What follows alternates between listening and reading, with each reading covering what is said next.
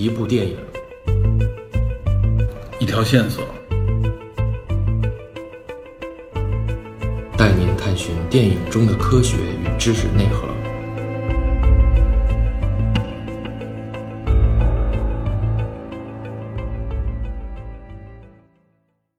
Hello，大家好，欢迎收听本期的电影侦探，我是 Peter。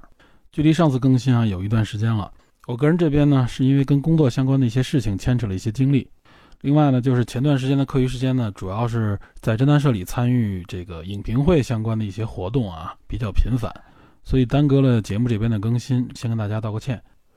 虽然今年以来啊，这个电影市场受到疫情的影响啊，上半年几乎是不会有什么公映的电影了。但其实，作为电影侦探，我们这边想聊的话题还是蛮多的，包括一些经典啊，包括之前节目里也提过的一些啊，我们觉得可以去聊的系列内容。我这边也在做一些简单的准备，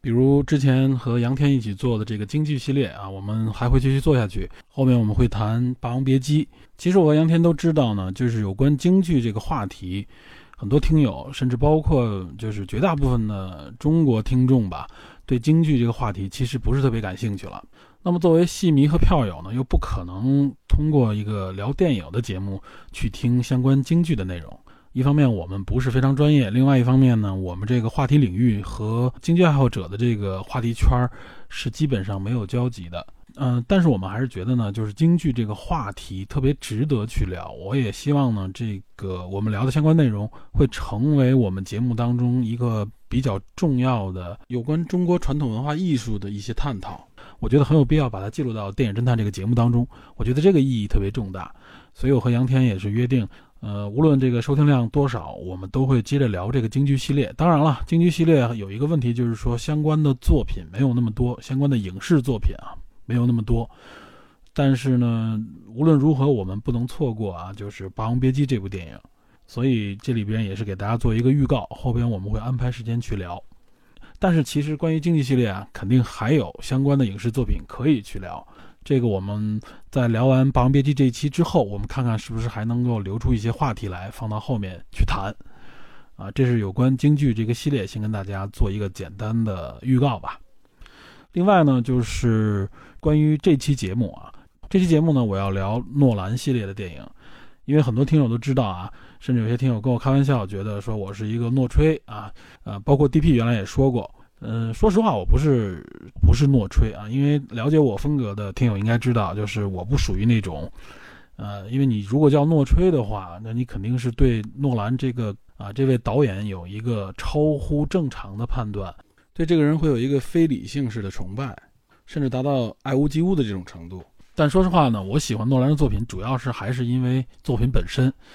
所以这也是我表达一下我关于对诺兰的一个立场吧。就是我确实我很喜欢这个导演，因为他拍的作品基本上我还都是很认可的，尤其是最近这几年拍的这几部电影啊。呃，另外一方面呢，就是诺兰今年有一部重头戏啊，原定计划呢是今年的七月十七号上映啊。呃，国内这边目前暂时叫做《信条》，啊，我看港台那边翻译也有叫做《天能》，就是这个 T E N E T Tenet 的一个译音，我觉得也比较贴切啊，符合它这个电影的一个调性。目前我们呢，唯一能知道就是这是一部科幻片，呃，而且透露出来的信息呢，呃，据说是跟时空扭曲相关啊。我们看预告片里边也能看到相关的一些内容，就是它有一些很多呃影像呢是倒放倒置的这样的一个效果。目前从最直观的啊这个展现出来的这些内容观看呢，至少它是一个发生了局部时空扭曲甚至倒置的这样的一个情况啊，很神秘很神奇的这样一部电影。我个人呢是非常期待啊。有的听友就建议我说，能不能聊一个前瞻啊？说我们电影侦探呢聊前瞻是其中一个特点嘛。原来也说过啊，没看过这部电影，聊的时间可能比看过这部电影聊的还多。但是我觉得，作为呃诺兰的电影啊，尤其是像《天能》这部样这样的电影啊，显然是不适合前瞻的。为什么呢？因为呃，诺兰在电影的悬念方面设置还是呃非常有一手的。他一开始透露出来的很多信息的碎片呢，会制造出更多的这种悬念，制造出更多的这种噱头，吸引人们去观看。但是如果你想从这些呃透露出的镜头去解读的话，我觉得其实意义不大，因为以诺兰的特点，他不会是给你讲述一个简单的科幻故事啊，以酷炫啊与视效为主。他一般呢都会给你讲述一个呃逻辑非常严谨、自洽的一个自己创造出来的理论，而且通常他创造出来这些理论呢，肯定会结合现有的一些科技理论作为基础来搭建整个故事逻辑。这也是我个人比较喜欢诺兰科幻电影的一点，就是它的逻辑严谨性，包括它的整个呃科幻的这个设置啊，非常的新颖独特啊。我们也知道呢，诺兰这类科幻作品基本上都是他自编自导啊，除了《星际穿越》是他和他弟弟一起做的编剧，因此呢，《信条》或者《天能》这部电影啊，本身也没有原著小说作为依据可以去谈，所以我觉得目前以猜的这个角度去前瞻意义不是特别大。目前呢已经是五月底了，呃，影片原计划上映时间是七月十七号啊，至少在我录制的这个时间还没确定是不是能够保证七月十七号上映。因为必定受到这个疫情的影响啊，呃，据说华纳也要考虑，就是看到了七月呢，全球的这些院线影院到底能够有多少开工。如果这个比例足够大，而且评估的安全性也比较高的情况下，我估计这部影片应该还会如约而至。因为必定呢，大家都认为啊，今年的这个电影市场如果想重启，诺兰的电影应该是再适合不过了。反正作为我呢。只要这部电影如果能够在电影院上映啊，无论说是咱们是戴上口罩、戴上眼镜，甚至呢戴上手套啊，也一定会去电影院啊，第一时间去欣赏这部电影。因为毕竟呢，诺兰制造出来这个悬念啊和噱头，它的吸引力可以说是无法抗拒的。所以呢，话说回来，如果我不做这个《天能》或者说叫《信条》这部电影的前瞻，但是呢，作为这部影片的预热，我觉得还是非常有的聊的。也就是我们不聊这部电影啊。我们要聊一个跟这部影片很相似的诺兰的作品，让我们有机会呢相对深一点的来理解和挖掘一下诺兰的电影逻辑，也是我们来欣赏《信条》这部电影之前的一个准备吧。那今天我要聊的这部电影呢，就是诺兰在2010年推出上映的这部《盗梦空间》。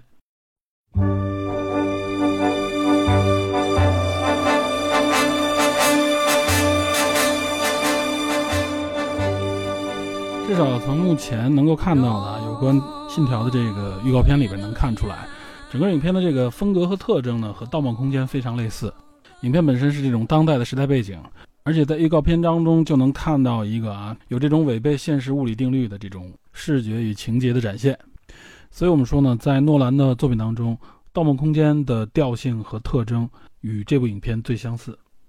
诺兰呢会在像《盗梦空间》一样，在这部影片当中设置一个完全突破现实的时空逻辑框架和世界观。诺兰本人的作品呢，就以信息量巨大且极为严谨的逻辑情节著称，这也是电影观众呢高呼烧脑过瘾的地方。所以，我们今天呢要整体的回溯一下《盗梦空间》这部电影，我们是不是真的看懂这部电影了？这部电影当中设置的一些情节，我们真的理解没有疑问了吗？那么从这部电影当中衍生出来的一些话题，对我们来说还有什么意义和启发吗？我打算都在这期节目当中和大家聊一聊。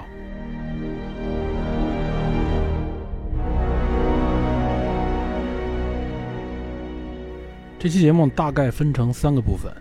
第一部分是对电影本身涉及到的元素结构和整个逻辑框架进行一个梳理，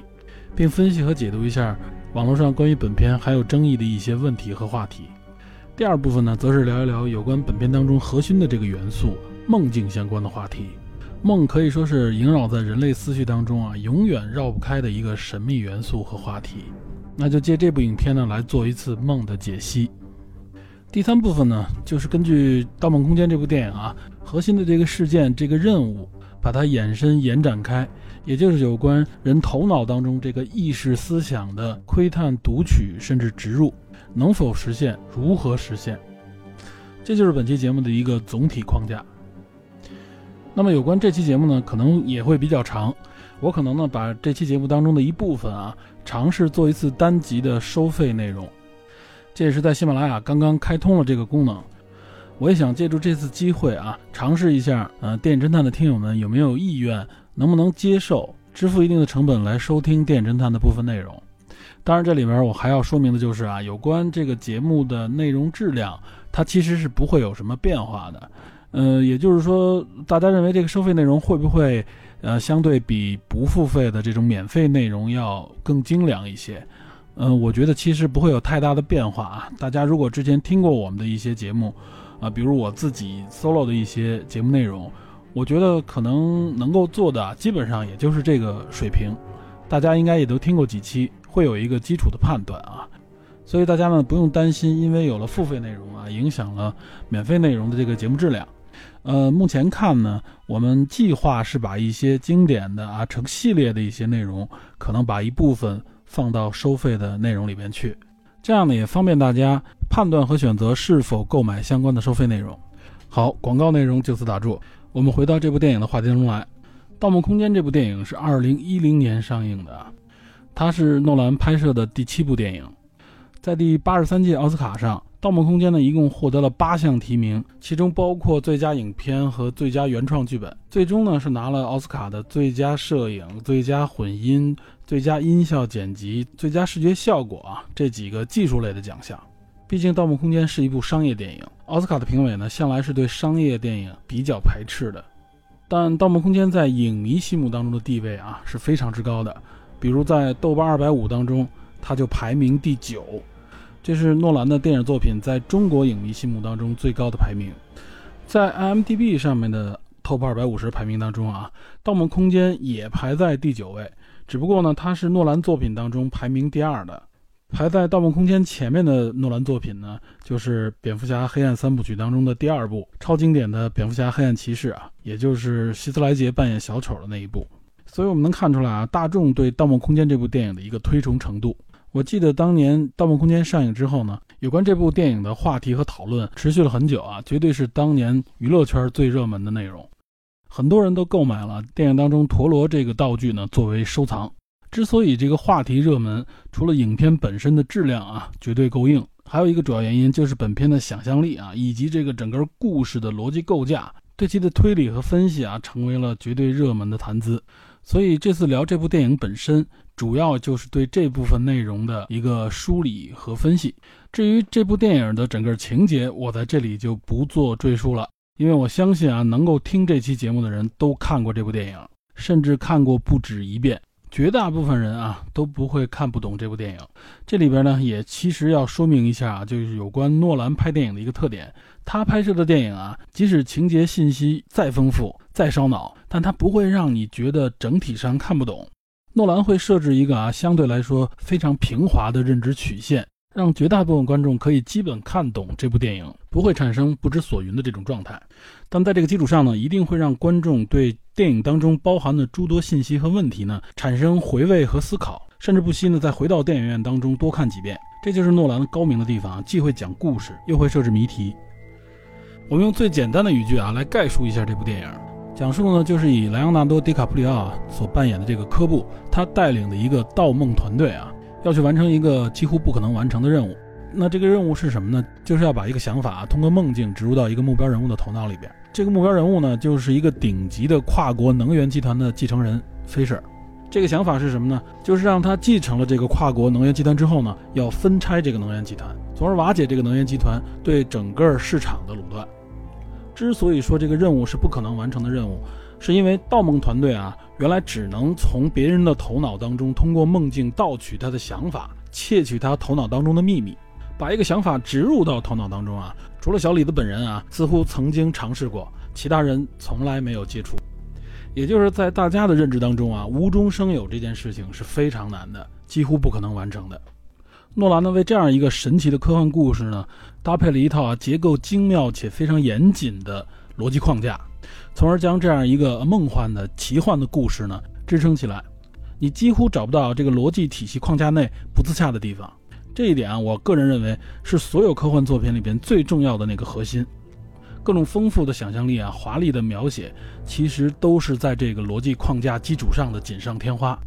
比如影片当中啊展现出来的一些，比如类似非欧几何的原理，还有像矛盾空间，就是类似著名的荷兰设计师埃舍尔所画的一些矛盾空间，也叫悖论空间的这种设计图。诺兰将这些元素呢在自己的电影当中实现出来，但是这些元素呢并不是电影的核心，它只是用来丰富电影的复杂程度用的道具，用这种视觉奇观来提升观众的这种视觉体验。但是如果科幻作品背后的这个基本原理和逻辑框架有问题，那再丰富的这种奇观、再华丽的手法和描写，也只是一种堆砌，难以称之为佳作。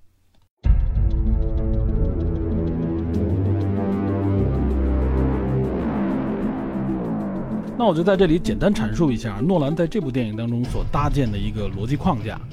其实我相信啊，大部分的听友对这个逻辑框架也是有一个基本的共识的，只是呢，在其中的若干细节部分啊，可能有一些出入。那么我在这里呢，先做一个简单的梳理，这样呢也方便后续内容的这么一个讲解。首先呢，在电影当中，现实和梦境一共组成了一个五层的结构，分别是现实层，然后三层梦境和一个迷失域，也就是这个 limbo 层。这里边这个现实层和这个梦境其实都很好理解，但是我看网上有不少人啊，还说有一个梦境的第四层，也就是小李子和这个小萝莉啊一起进入的这个下一层。他们要去救回呢被小李的妻子梅尔在这个雪山医院当中所杀的这个集团继承人 Fisher。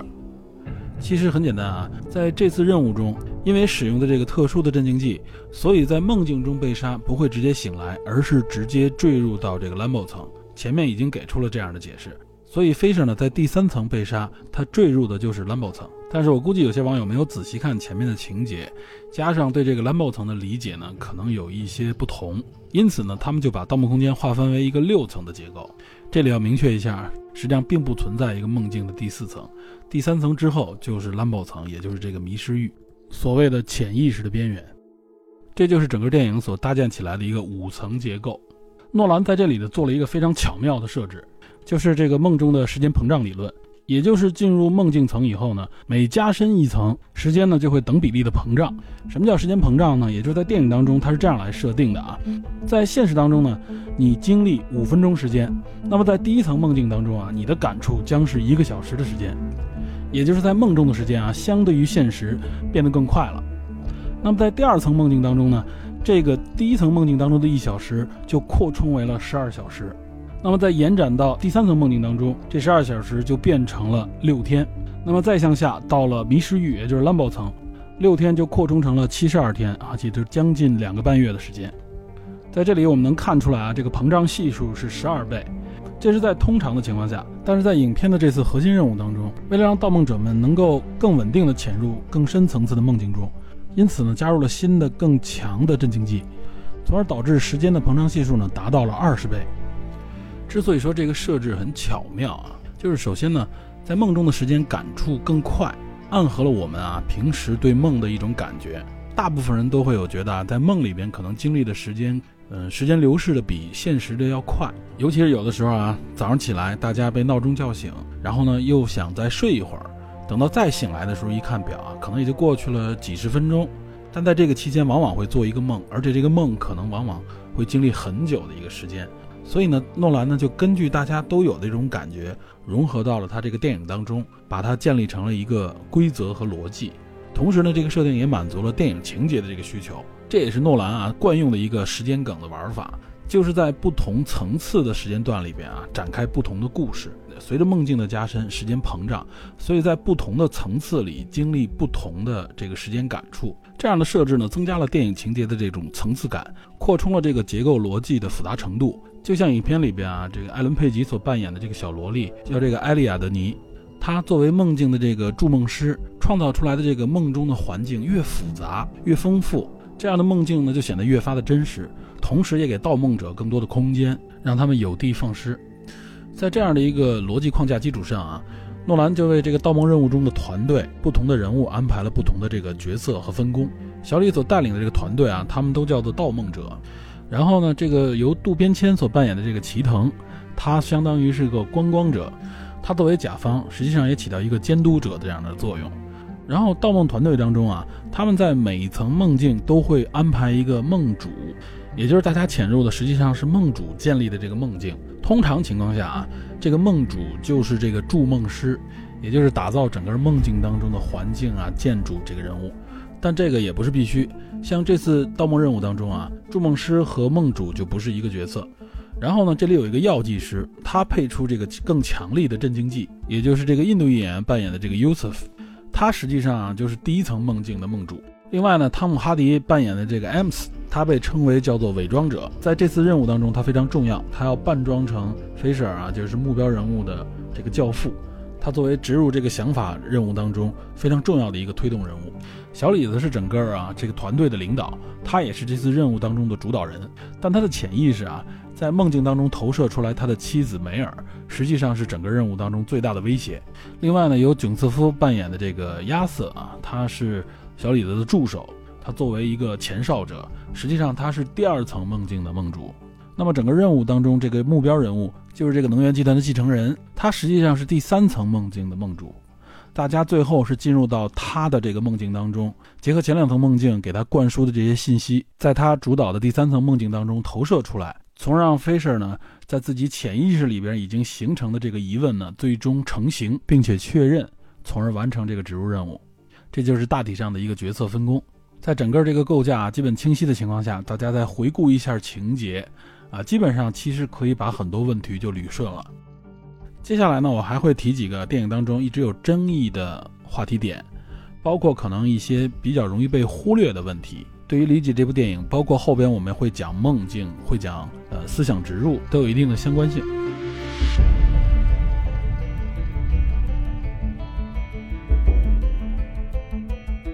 首先呢，先得说一下啊，一个相当于是最热门的话题吧，就是片尾最后这个陀螺到底有没有倒下，也就是影片当中营造出来的所谓现实，到底是不是真正的现实，是不是小李子还在梦中？我记得当时这个话题啊，有人在网上提说，影片最后结尾的时候，你要去仔细看、仔细听，在最后的背景音乐当中能够听到那个陀螺倒下的声音。不过被很多人证实啊，看了多遍都没有听到这个声音，所以这是一个网友的杜撰。其实诺兰最后呢是给了一个开放式的结局，不把最后这个答案呢直白的表述出来。但可以肯定的是呢，大家在电影当中啊体会到的那个现实其实就是现实，啊，并不是说这也是一个骗局，是一个梦境。嗯，有两个佐证可以来证实这一点啊。第一个呢，就是很多影视爱好者也通过仔细的观察发现了，呃，就是有关小李子手上的一个戒指啊，凡是他戴着这个戒指的时候，都是在梦里。然后，当在现实当中的时候，他手上是没有这个戒指的啊，这是一个分辨的点。所以，如果大家有机会回顾这部电影的时候啊，你可以注意观察一下，是不是这个戒指作为了一个很好的标志物，这是其一。另外呢，在二零一八年啊，就是这部影片当中的其中一位著名演员迈克凯恩啊，这个老爷子经常出现在诺兰的电影当中。据说二零一八年在一次伦敦的这个放映会当中啊，呃，迈克凯恩有一段发言。他当时就是说啊，很多人都在问这部影片里边到底哪部分是现实，哪部分是梦境。迈克凯恩呢给了一个非常明确的答案，就是说当他这个角色出现在电影当中的时候，就是现实。这也是一个非常明确的分辨现实的点。所以感兴趣的听友呢，也可以去回顾和寻找一下。也就是所谓的这个公案呢，在二零一八年上啊，最终给出了一个明确的答复。所以之前呢，很多人结合这部电影啊，产生了很多联想，然后在这个电影的基础上啊，做了很多的这种假设，做了很多的这种解读，我们都可以理解成为啊标准意义上的过度解读啊。当然，这个过度解读并不是贬义的意思啊，大家在这个基础上去发挥，让这个故事变得更有趣，这是一个非常正常的一个反应。但是标准答案啊，确实已经给出了。这其实也是提示大家，做一个事实判断的时候，你要能分清哪些属于根据现实得出的判断，哪些是人们的想象。其次呢，有一个有关所有人是如何醒来相关的话题啊，这也产生了挺多的争论。我不知道是不是大家都有没有意识到这个问题啊？影片里面盗梦团队啊，通过一层一层的突然下坠啊，就是在影片里面所谓的这个 kick 啊，他们就一层一层的醒来。实际上，最后他们通过 Cake 醒来的啊，是最后醒在了第一层梦境当中。这点大家应该都有印象啊。除了小李子和齐藤两个人没有醒来，他们两个被留在了这个 Limbo 层啊，就是这个迷失域当中。其他人呢，都在梦境当中从这个坠河的面包车里爬了出来。那么他们是怎么从梦境当中彻底醒来，回到现实当中呢？这个问题我不知道大家有没有想过。也就是作为盗梦团队啊，他们是怎么回到现实的呢？通常情况下，原则上啊，就是根据他们一开始设置的这个镇静剂的这个药量来决定他们到底要睡多长时间，什么时候醒来，这个都是一开始预定好的。那么这就衍生出另外一个问题啊，他们在这个悉尼到洛杉矶的航班上面是可以得到差不多不被打扰的十个小时以上的时间。那么按照他们原来的计划啊，影片当中也提到过，他们肯定会充分利用这段时间，也就是在现实当中的十个小时。那么在第一层梦境当中啊，就相当于差不多有一周以上的时间了。所以如果按照计划，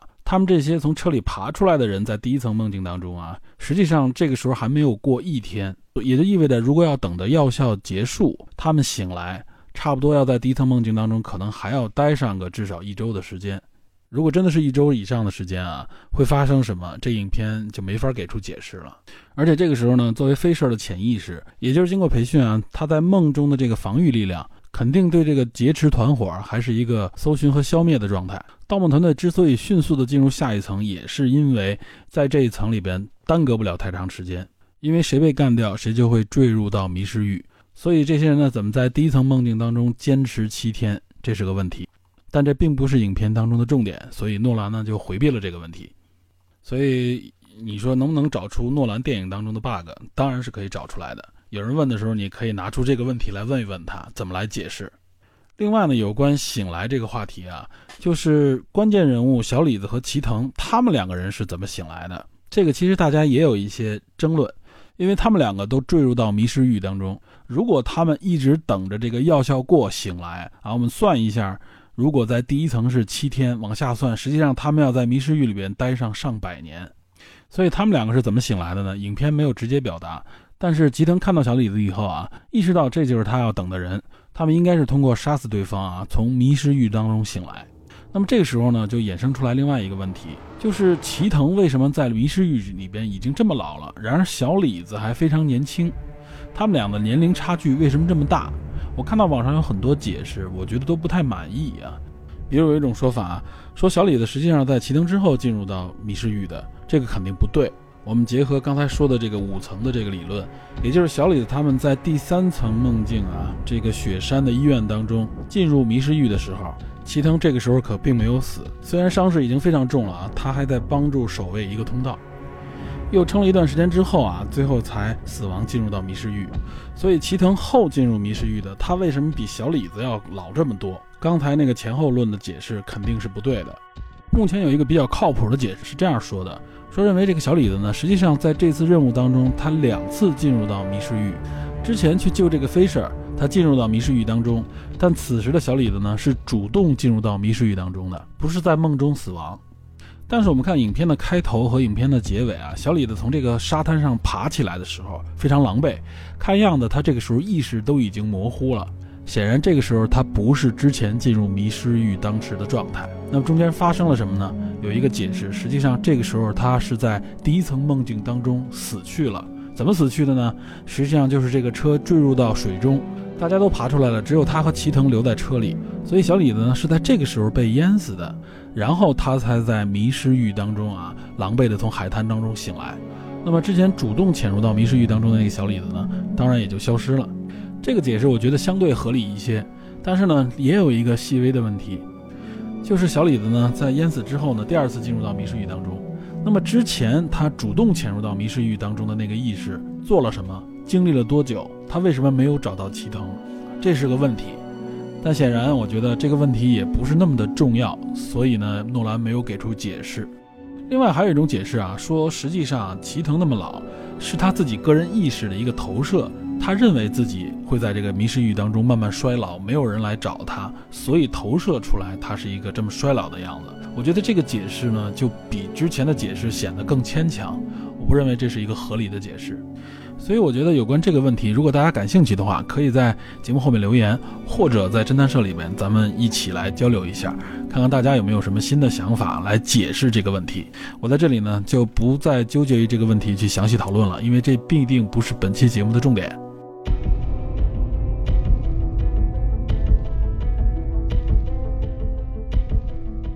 另外呢，我想谈一下诺兰在这部电影里边一直其实在刻意回避的一个小问题啊。不是很重要，但是我觉得其实也可以谈一句，就是有关这个梦境啊是如何连接起来的，就是人与人之间的这个梦怎么衔接起来，也就是我们可以理解为啊，平时大家做梦都是自己的梦，都是个局域网，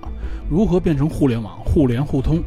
影片里边给出的解释呢，实际上也简单的讲述了一下啊，就是那个手提箱，这个手提箱呢是有一个学名叫做便携式自动梦速静脉注射器。这个梦素是什么呢？就是药剂师调配出来的让人入梦的这个药剂，它还不是完全是这个镇静剂，镇静剂是加入当中的调料，但具体是什么，影片不会给出详细的解释啊，因为这个必定比较悬。这个我觉得无可厚非，但是有一点啊，就是如何将梦连接起来，这实际上是一个呃非常大的问题。但是诺兰呢，很好的规避了这个问题啊。他通过这样的一个设备，把大家好像静脉连接起来，就能够让梦与梦之间形成一个链接，就能让大家共享一个梦，在梦主的这个梦境当中啊，大家相会。我觉得这其实是一个挺大的问题的，就是梦与梦之间怎么能连接起来？是通过这个所谓的静脉注射吗？如果是静脉注射，这里还有一个问题啊，就是通过静脉注射之后。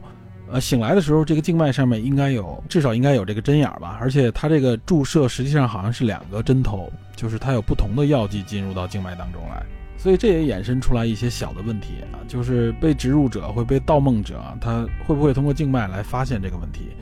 我记得齐藤在呃一开始在日本的这个新干线高速列车上面啊，他醒来的时候就看了一下自己的手腕，手腕上面只是有一些痕迹啊，没有针孔。然后他看着这个手腕笑了一下，就是他意识到自己被盗梦了啊。这个齐藤一直是知道的，所以原则上这个盗梦实际上目标是很容易发现自己被盗梦的。那么如果只是盗梦行为啊，就是窃取我头脑当中的信息，我发现了也改变不了这个信息被窃取的结果，对吧？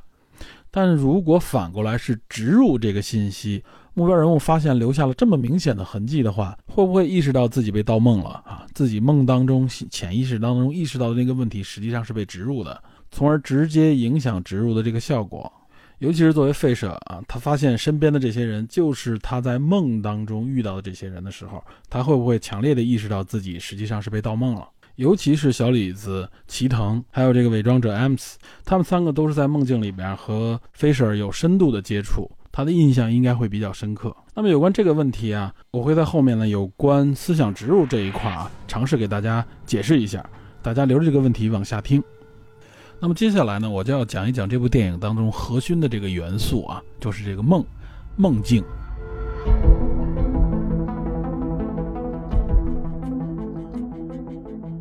做梦，这几乎是所有人都有过的体验和经历，而且每天实际上都在经历。甚至包括盲人，实际上呢也是会做梦的，只不过呢，他和白天的状态是一致的，他没有视觉方面的这个信息，但是有关听觉啊、嗅觉啊、触觉，甚至啊这些信息，实际上都会出现在他的梦当中。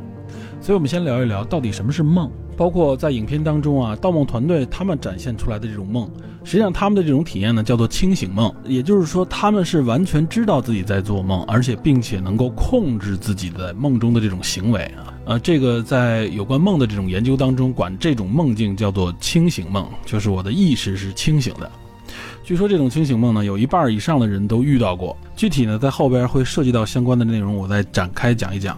我们先回到梦这个元素本身。我相信很多人都会有这样的疑问：我们为什么会做梦？那么我们梦见的这些信息对我们有什么影响？包括很多人都知道的有解梦啊，有什么周公解梦，甚至有梦的解析。我们所做的这个梦背后有没有什么神秘的暗示啊？或者说有没有神奇的力量在操纵？这可以说是每个人啊都会去求索的问题。那么什么是梦呢？其实对梦的这个定义呢，我们可以很简单的来看。它就是我们在睡眠当中啊会遇到的一种体验，这个体验呢和我们平时的这个感知是完全相通的，就是有视觉、有听觉、有触觉，甚至有味觉。这个体验甚至会非常的清晰，让我们处在梦中的时候啊分辨不出来这到底是现实还是在梦境之中。这就是我对梦的一个简单定义。但是我相信啊，古今中外每一个人都有自己对梦的这个理解，所以呢，对梦的这个理解和解释呢就贯穿在人类的历史当中。无论是信仰、宗教、哲学、艺术、文化，也就是从原始时代开始啊，到今天，人类呢对梦的这个理解和如何看待这个梦呢？我认为分为四大类。这四大类呢，实际上是随着人类的文明的发展啊，逐个产生出来的，它不是一开始就分成四类。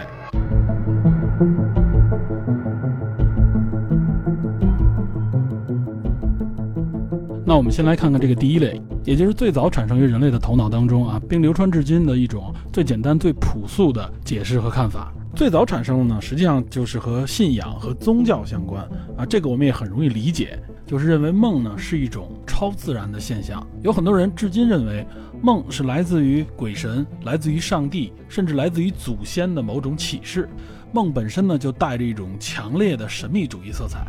从而梦呢，也成为了滋生神秘主义的一个源泉。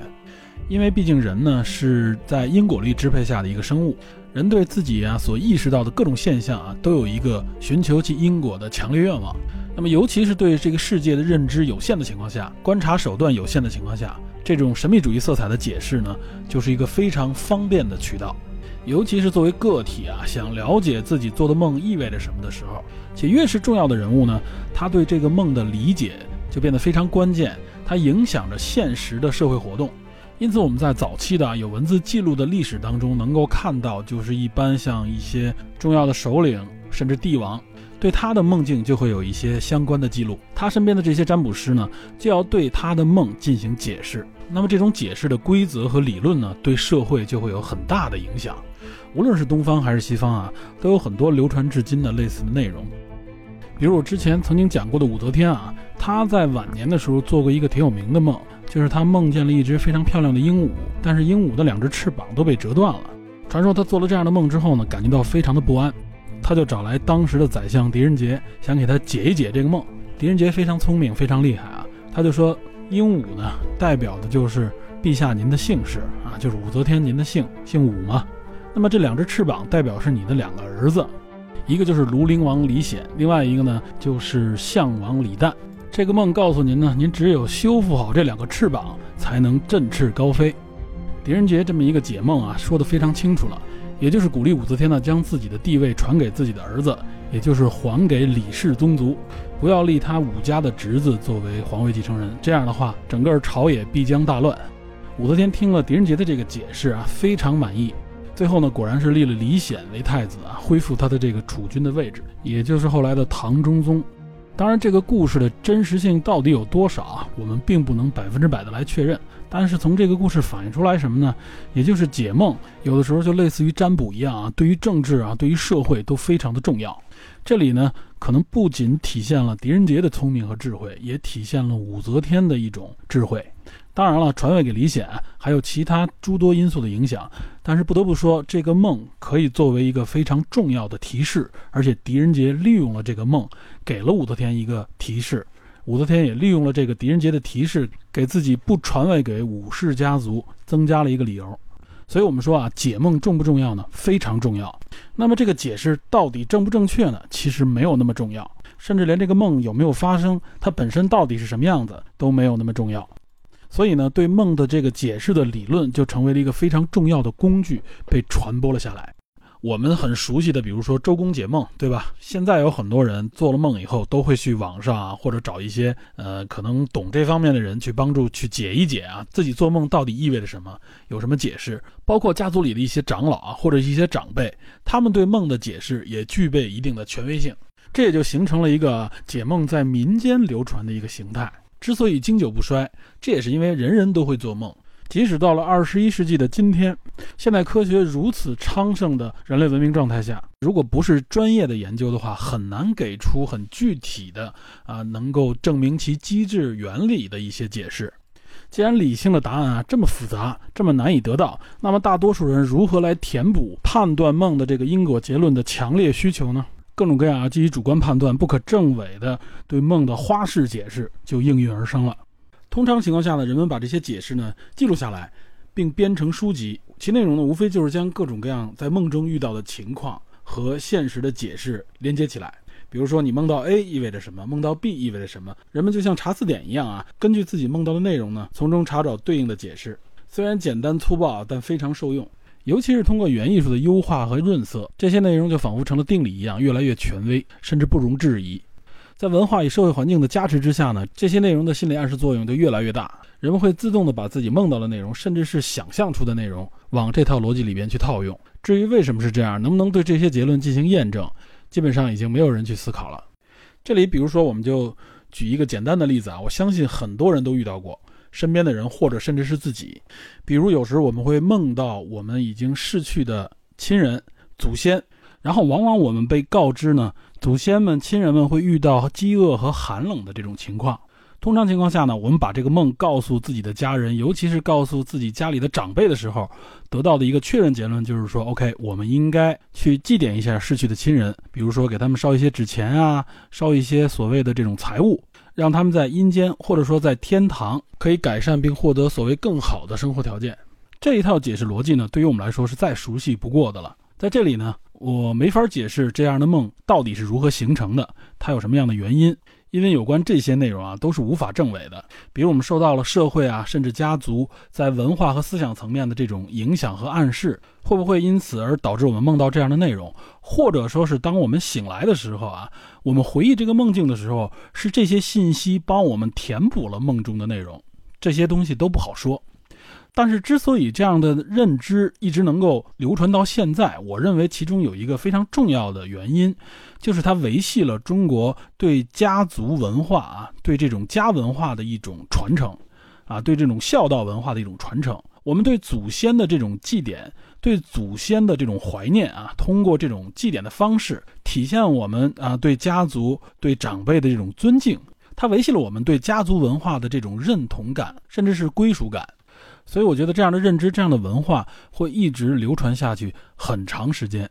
它并非是我们啊个体主观愿望达成的，它实际上已经完全形成了一种非常深厚的思想底蕴和文化。我相信在其他国家啊，在不同的国家，无论是西方还是东方，可能都有类似的内容，但是表达方式和表现形式是不同的。它都和本地的这种宗教和信仰有着非常强的关联。这就是我刚才说的啊，从古至今人类对梦的这种认知的第一大类别。其实呢，对梦的这种思考，关注梦里边发生了什么，意味着什么，对我们的现实生活也没有什么意义，实际上是一种更务实的想法。那么它和我接下来要介绍的第二类对梦的这种认知的类型就完全不同。这个第二类是什么呢？就是有关对梦的一种哲学性的思考。它可能会颠覆你对梦的认知，甚至有可能会颠覆你对世界的认知。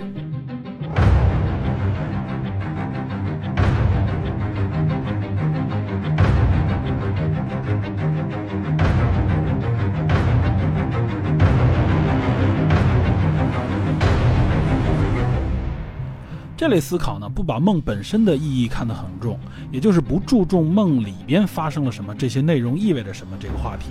他们仅仅把梦到的这些内容呢，视为实际上是思绪的一种反馈，是一种零散的思想碎片，在睡眠的时候体现出来，本身的意义并没有那么重大。但是对梦啊和现实之间的这种对比，让我们去思考到底什么是真实，什么是梦境的时候，却触发了非常深邃的哲学思考。这种对本质的思考，不简单归因，而是更深层次的去思索、去质疑、去怀疑我们相信的所谓真理，甚至所谓常识啊，这就实际上是哲学本身的价值和意义。《盗梦空间》这部电影啊，无论说是通过这个图腾，还是最后影片开放式的结局，也就是对现实和梦境的这个分辨啊，实际上也体现了哲学方面对梦的一个思考。比如国人都很熟悉的庄周梦蝶。庄子呢做了一个梦，梦到自己变成了一只蝴蝶，然后醒来以后发现自己呢还是自己，不是蝴蝶。那么这时候他就提出了一个疑问啊，到底是我做梦梦到了蝴蝶呢，还是实际现在的这个我是蝴蝶做梦梦到了我的这个样子？也就是所谓不知周之梦为蝴蝶语，蝴蝶之梦为周语。这句话就体现了庄子啊对什么是真实，什么是梦境的一个质疑。所以他后面这句话就说的是周与蝴蝶，则必有分矣，此之为物化。也就是庄子认为呢，呃，无论是现实也好，或者说是梦境也好，都是彼此对对方的一个物化的体现。其实像古希腊、古罗马很多哲人对梦也有这方面的这种思索和思考。这种对梦的哲思呢，也可以说是非常早就产生在人类的思想当中。比较有代表性的呢，我们可以举一个庄子之后一千八九百年诞生的一位哲学家，他就是啊西方近代哲学的创始人之一笛卡尔。对吧？大家都听过他那句“我思故我在”。前些年啊，这句话基本充斥在各种各样的广告啊、励志书籍啊和口号当中。我估计知道这句话的人会比知道笛卡尔的人要多。笛卡尔不仅是哲学家，他还是个数学家兼物理学家啊。嗯，作为数学家的这个身份，我估计大家也比较熟悉。比如我们中学学的解析几何，实际上就是笛卡尔创制的。所以呢，他也被称为解析几何之父。我们用到的无论是二维还是三维的这个直角坐标系，实际上也叫做笛卡尔坐标系。所以笛卡尔是一个非常厉害的角色。他在一六四一年啊出版了一本书，叫《第一哲学沉思集》。笛卡尔之所以普遍被认为是西方现代哲学的一个奠基人，和这本书有很强的关系。这本书中，他一共提出了六个沉思，其中第一个沉思啊，论可以引起怀疑的事，笛卡尔就提出了类似庄子的这个对现实与梦境的这个怀疑。但是笛卡尔的思考要比庄子呢更深了一个层次，他引出了一种普遍的怀疑态度。虽然我们无法分清到底什么是真实，什么是梦幻，即便是我们处于梦境之中啊，但是有一点一定是可以确认的，也就是我们无法梦见没有见过的事物。所有存在于我们这个思绪或者梦境之中的事物呢，一定有一个我们所谓接触和理解的现实依托。只不过这个依托的原型到底源自于什么，我们并不知道。所以呢，笛卡尔怀疑一切我们所感知到的事物。但是笛卡尔并不是怀疑论者。他是用这种被后世称之为普遍怀疑的方式来找到那个真理，就是哪一样东西是不可被怀疑的。那么到底什么不可被怀疑呢？也就是这个驱动他去怀疑的自我的本身，从而也就是我思故我在，也就是唯一能确定存在的，就是驱动怀疑和思考的这个自我。所以我们看啊，也是梦激发了这些哲思。但是如果今天我们要去聊有关梦的哲思的话啊，那这个话题我估计一天也聊不完。所以呢，这里只是说将一些有代表性的啊，跟梦相关的哲学思考引述几条，来增加大家对梦这个话题的兴趣。那我们暂时先收回对梦的这个哲学维度的展开，我们来看一下啊，第三类对梦的这种思考的类型。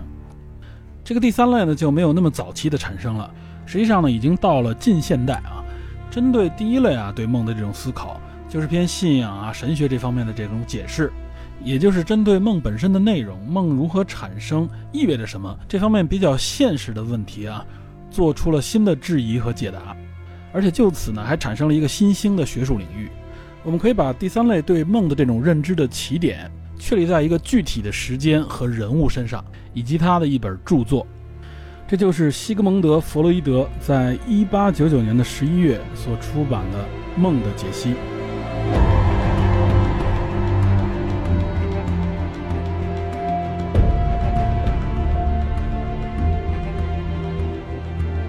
好以上就是《盗梦空间》穿越梦境植入信条的上半部分内容。目前呢，我打算将本期节目的下集定制为收费内容。不过此时此刻，我这个想法还没有完全落定。我打算征求一下侦探社群友的反馈。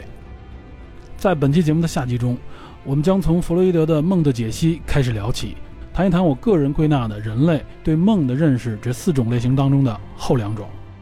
分别是精神分析与心理分析下的梦境探索。与在现代科学角度下如何认识和理解梦境，